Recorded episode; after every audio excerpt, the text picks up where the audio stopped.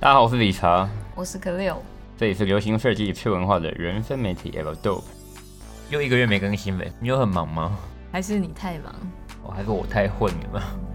我们可能会做一些调整吧。我觉得以后就是把一些那个重点性的新闻 pick up 放大来做一些讨论。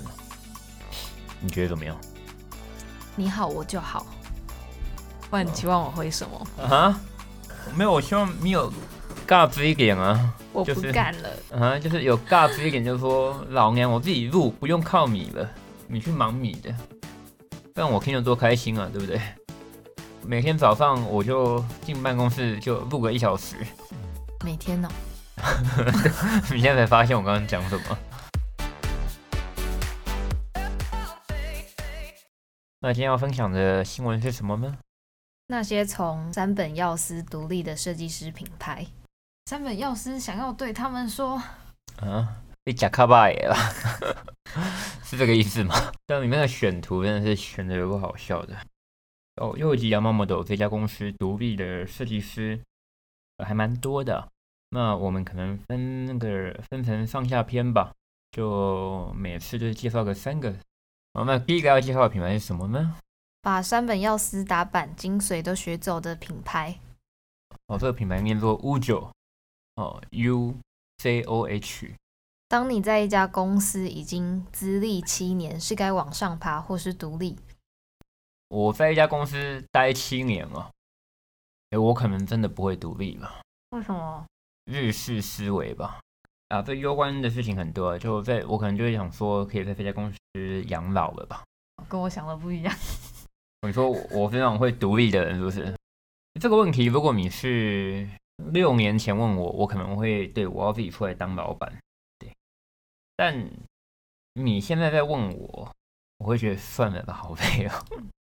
我觉得当然也要认清台面上所谓的很多老板们呢，他也可能是背后有投资者嘛，嗯，那他也可能有合伙人嘛，呃，就前前几年很流行所谓的共同创办人嘛，那所谓的共同创办人里面，你要去思考的说，哎，是谁拿钱啊？哦，是哦，是谁出钱，还是谁只是拿干股？那每一个角色都会的心态也都会有所不同啊。哦，扯远了，就你问我的话，呃，好吧，都出来吧，都独立，都独立，好不好？五九的创办人西崎畅在优吉亚麻摩头磨练了七年，更从主线打板到担当起 YS Four Man 等支线的打板负责。每季他一个人面对一百多座人台的压力，让他彻底把所有打板精髓都吸收。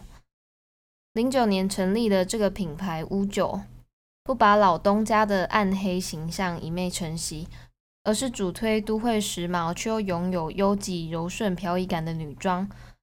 从意大利到法国，随着市场，乌九也觉得是时候了。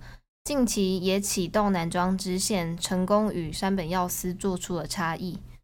第一个叫 Misaki 的西崎先生，哦，他还蛮帅的，浓眉大眼，感觉就是个可以扶得上台面的设计师。不过，哎，他并没有一昧的去卖脸嘛，他而是转过头来好好的在幕后做设计。那其实它的品牌啊，乌九，它会特别强调 elegant 这个字眼啊，e l e g a n t 哦，优雅的意思。什么意思呢？就是说它呃，不同于过往的一些比较偏暗黑、飘逸、随性，它可能会更期望着的是说，从这种哦优雅的服饰当中做出一些不一样。像是一件西装外套，它是把腰间整个镂空，可以让你的手臂呃很顺畅的插腰插进去之类的。远看是个正装哦，可是，在细节上会有很多不一样的感觉。那这个叫 Ujo 的品牌，其实也默默的打拼快十年多十几年了。呃，近期哎，总算嘛，哦，台湾的部分的话，就是在那个贝亚比塔的二楼。就是零三 Tokyo 里面也会展开做贩售。你对这个品牌有什么印象吗？我觉得它在某些版型上还是看得出来山本耀司的打版的样子。所以你觉得它在身形上面的处理还是有右吉的影子？嗯，可是它不会有过多的解构或是破坏的感觉。嗯，它是把女性的优雅带出来。这就像我之前认识一个包包的设计师啊，啊，他也是从他的包包品牌离开之后自己出来自创品牌，然后他就被人家问了，哎，阿总，你现在做包包跟你前东家的包包那么像，你知道他做什么吗？就我做的啊，对啊，他说以前那些以前就都我做的啊，然后那就是我的 style 啊。嗯，我觉得一个人习惯的线条很难改变，嗯，尤其是版型上。嗯嗯嗯嗯。那第二位从山本耀司独立近期还算走红的是哪一位呢？同样也是出生于山本耀司的打版师沙鲁芒的设计师藤田哲平，一定也想摆脱前山本耀司打版师的注解。嗯，可是任谁都希望这样子吧。我就说有骨气一点的人啊。沙鲁芒在初期确实很辛苦，但如今他早已走出自己的定位。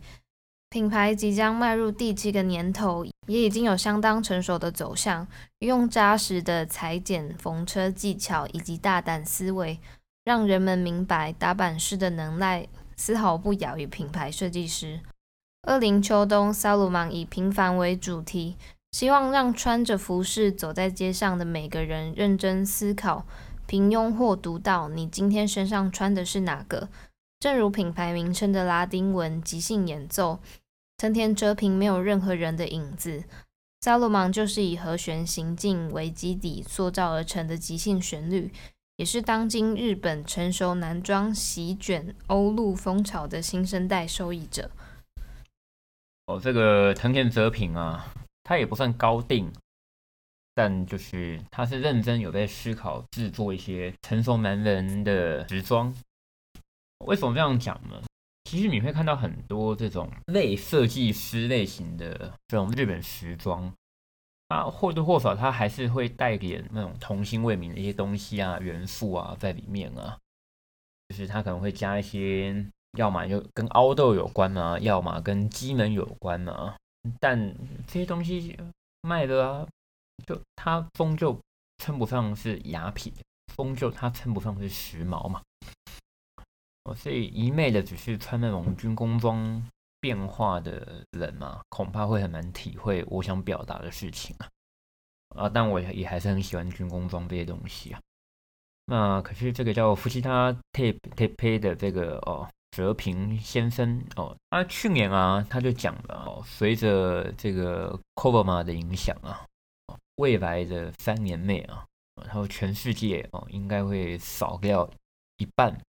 的那一种不认真做衣服的设计师，没有他会这样讲，我觉得也是有原因的。因为现在太多人出来做品牌，就很多人都觉得哦，什么东西都很简单嘛。那但他就提了，他说哦，他是真的哦，每一块面料的重量、手感，他要亲自去掌握之后，他才能够思索出有没有办法符合他的设计。这些东西真的不是那么简单的，它恐怕需要大量的经验值之外，你还要多少次的我们叫试行错误嘛？我觉得这都不是那么简单的。就大家现在可能因为成衣产业，一件衣服看起来太好做了，那沙鲁版他想要挑战的恐怕就是这个比较极端的这一面。听不懂在讲什么的，我觉得可以去呃 L W 的网站上面看一下一些相关的照片或资讯。哦，那如同刚刚可贝尔也提到了哦，品牌名称哦就是拉丁文的即兴演奏啊啊。那现在的 Double 版，我们也可以说哦，它没有任何人的影子哦，反而呃，你可能也很难在日本品牌里面看到这么欧洲的服装。如果你要我讲的话，那它又能够哦，是能够让亚洲人来做穿着的，我觉得。呃，我有在接触的品牌里面啊，你说它跟什么哦，John Rowan s u r v e y 榜啊，你说它跟什么 Little Big 啊，我觉得又都不一样嘛。所以台湾还没有人引进 s u r v e y 榜，华语圈好像没有人在卖吧？如果有的话，欢迎呃告诉我们。下一个，下一个，Apocrypha 算是近年比较年轻的品牌。作为 Y 三设计团队出身，波本零二就是近期的代表。他早先在二零一四年成立同名品牌，但是好景不长，即便有山本耀司的光环，女装市场的激烈让品牌一度停摆。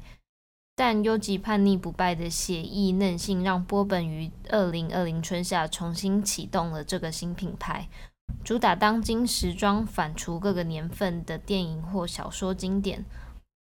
今年春夏更探索《恶之花》这一部法国诗人夏尔·波莱尔于一八五七年发表的诗集作品，将地方贵族的服饰用现代设计语汇来表现，或许还是值得期待的。哦，这个叫做 Apocrypha 的这个牌子，呃，其实它好像是这两年才改名的。嗯在早之前，就如同刚刚所提到的，它是二零一四年所创立的品牌，最早是哦设计师同名品牌，哦是念作 Legi Harvey Model，Legi Harvey Model。那这个叫做 Harvey Model 的人设计师，我知道这个设计师的其中一个起因，反而是因为一部日剧啊，哦，可能你应该没有看过吧。就是你可以上网搜寻一下，有一部日剧叫做《First Class》哦，《First Class》。他后来好像有两部，他在其中一部是做时装编辑，然后在另外一部是做时装设计师。已经六七年前的日剧，不过这一部日剧里面一个很特别的地方，就是它很多东西哦，剧文嘛，都是一些日本的企业的真实事件再去做改编嘛，可以看看吧。哦好干，我完全没有聊这个设计师的意思嘛。哦，那那在这个日剧里面，就是负责服装设计的部分嘛，就是由这位哦，类级哈密莫多桑所担当负责。好，那话题回来啊，哦，那这个哈密莫多桑他在二零的春夏，他是重新启动品牌，然后并且把品牌名称改名叫做 Apocrypha。我老实说，就是它的食品我也还没看过，就是不像其他品牌我都看过、摸过、穿过、买过。哎，这倒没有全部吧。哦，那 Apocrypha 的衣服，如果单看形象照的话，哦，就还蛮幼稚的。哈哈哈哈。山本耀司在几年前接受 WWD 记者访问时，记者问他，针对现在越来越多打着。在山本耀司工作过，开始独立活跃于时尚圈的设计师有何建言？山本先生则是一派轻松的用英语回答：“Welcome to hell。”欢迎来到地狱。他有这样念就是 metal 做结尾啊。那我哦，那个访问我。们有机会也可以翻译给大家听听看啊，就是他之前哦接受了就是一个好像年仅二十四岁的新闻编辑的采访，那这个新闻编辑就是有问了他们要是很多成熟的社会人不敢问他的问题吧。那这个我们过几期之后我们再做下一集好吧？会不会大家听得很乏味呢？啊啊啊！你们就说那几个而已啊。以上就是今天的每月新闻。谢谢大家，我们下次见。